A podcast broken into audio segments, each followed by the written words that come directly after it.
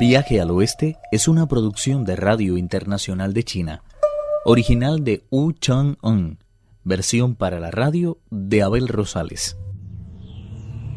Luego de enfrentar al monstruo de nueve cabezas que habita en el lago verdoso, el rey mono decide convertirse en un cangrejo. La bestia tiene como prisionero a Pachi. La enorme astucia de Sun Wukong lo llevó hasta donde permanecía atado el cerdo. Tras liberarlo, recuperó el arma del tonto. Toma tu arma y no vuelvas a perderla. Creo que lo mejor será que vuelva allí dentro y mida mis fuerzas con las de ese insecto.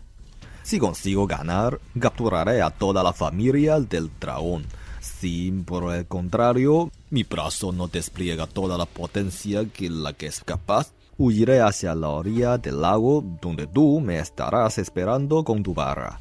No te preocupes por mí, sé defenderme bien en el agua. Más tranquilo, el peregrino abandonó el palacio y se dirigió nadando hacia la orilla. Tras estirarse la túnica de algodón negro y agarrarse con las dos manos su preciado rastrillo, Pachie se metió en el palacio. Los seres acuáticos que hacían la guardia entraron en tropel en el salón principal e informaron a su señor de lo ocurrido. El dragón, el insecto de las nueve cabezas y los demás miembros de la familia real no se esperaban una noticia como esa. Abandonaron sin ningún orden la mesa y corrieron a esconderse donde podían. Sobre tan espectacular momento, disponemos de un poema que afirma, La madera madre fue capturada por un monstruo acuático, pero el mono de la mente no la abandonó a su suerte. Valiéndose de un inteligentísimo truco, la liberó de sus cadenas y le permitió que desatara toda la furia que el cautiverio había ido acumulando en su espíritu. Al verla, el rey dragón se quedó mudo de espanto y la princesa y su esposo corrieron a esconderse. Los arcos y las ventas del palacio caían hechos añicos sobre los comensales, sumiendo a los hijos y a los nietos del dragón en un temor que jamás habían sentido.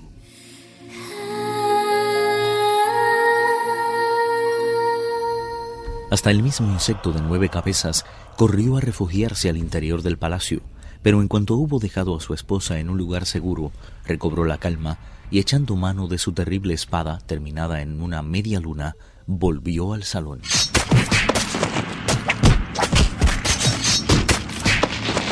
Lleno de rabia, el monstruo de nueve cabezas se lanzó contra Pachi. Solo entonces se atrevió el rey dragón a iniciar el contraataque al frente de sus hijos y nietos, blandiendo su terrible arsenal de cimitarras y lanzas. Al ver que la suerte se volvía en su contra, Pachi se dio media vuelta y huyó a toda prisa perseguido por los soldados acuáticos. Todos ellos eran excelentes nadadores y no tardaron en alcanzar la superficie del lago, precedidos por un aluvión de burbujas que alertaron inmediatamente al peregrino.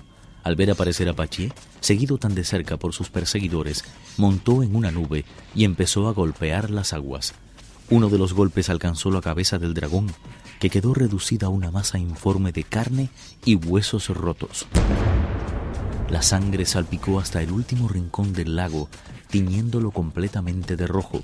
Sus hijos y nietos sintieron cómo las fuerzas los abandonaban y huyeron despavoridos. Únicamente su yerno, nueve cabezas, tuvo la suficiente prestancia de ánimo para recoger el cadáver y regresar con él al palacio. El peregrino y Pachie no creyeron oportuno correr tras ellos, se sentaron en la orilla y empezaron a calibrar lo que había ocurrido. Pachie reflexionó. Estoy convencido de que ese monstruo no querrá seguir peleando. Buscando obtener ventaja, el rey mono dijo. Deberíamos aprovechar la ocasión y seguir acosándolos. Así recuperaríamos con dones las reliquias sagradas y podríamos regresar a la corte. Pero el idiota se sentía un poco cansado y cediendo a la holgazanería, empezó a dar toda clase de excusas para no seguir adelante con el plan del peregrino, que terminó diciendo Está bien, si no quieres seguir luchando, no lo hagas. Solo te pido que los hagas salir del agua. Yo me encargaré yo de acabar con ellos. No había terminado de decirlo cuando vieron una extensa masa de nubes negras desplazarse sobre un viento fortísimo en dirección este. Sorprendido, el peregrino aguzó cuanto pudo la vista y vio que se trataba del honorable sabio Arlan y los otros seis miembros de la Hermandad de la Montaña de los Ciruelos. Señalando las figuras lejanas, el peregrino comentó Aunque no lo creas, estoy unido a ellos por un pacto de hermandad. Creo que deberíamos pedirles que nos ayuden a acabar con los monstruos de ahí abajo. No podremos disponer después de una oportunidad como esta.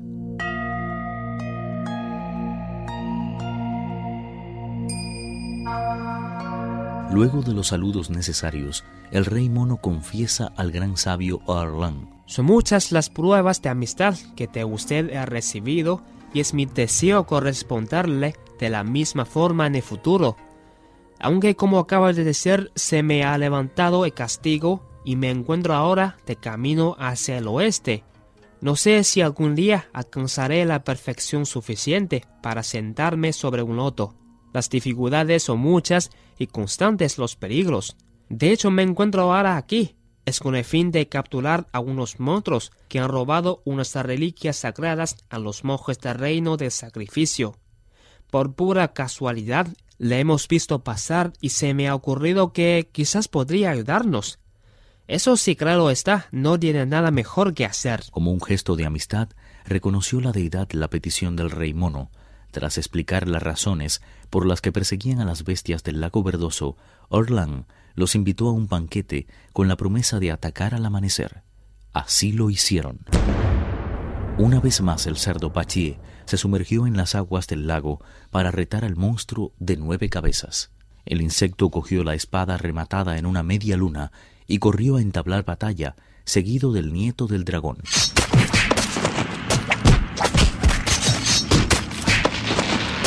Empezaron a combatir debajo del agua y terminaron en la superficie. El gran sabio socia del cielo y sus siete hermanos se abalanzaron enseguida sobre ellos. El nieto del dragón no tardó en quedar reducido a un montón informe de carne macerada. Comprendiendo que las cosas iban peor de lo que esperaba, el monstruo insecto de nueve cabezas se dejó caer al suelo y adquirió la forma que le era habitual. Extendió a continuación las alas y se elevó hacia lo alto. Orlan sacó su cuenco de oro, cogió una pequeña bolita de plata y la lanzó contra el insecto, que se volvió rabioso contra él, dispuesto a propinarle un tremendo mordisco. Justamente cuando empezaba a salirle la cabeza en el centro del pecho, el pequeño mastín de Orlan dio un acrobático salto y se la arrancó de una dentellada. Ciego de dolor, el monstruo voló hacia los mares del norte. Pachie se dispuso a seguirle, pero le retuvo el peregrino diciendo: Es mejor que le dejemos tranquilo. Como muy bien aconseja el proverbio, no debe perseguirse al fugitivo desesperado. No creo que vía mucho tiempo sin la cabeza que acaba de arrancarle el mastín. Tomaré su figura y me abriré camino por las aguas. Tú persígueme hasta el palacio. No me costará mucho arrancar a la princesa del tesoro que hemos venido a buscar.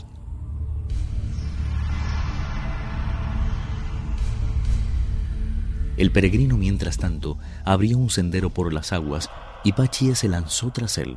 A la puerta misma del palacio le salió al encuentro la princesa de todos los espíritus.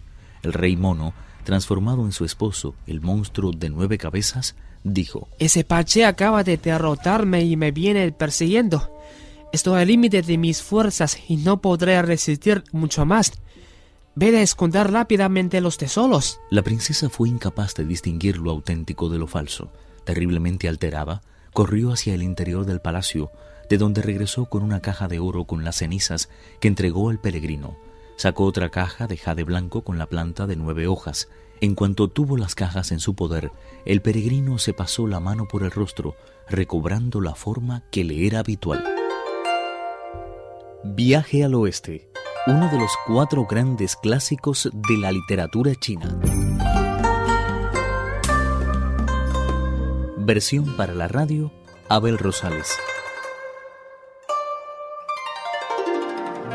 Actuaron en este capítulo Pedro Wang y Víctor Yu. Esta es una realización de Abel Rosales, quien les habla, para Radio Internacional de China.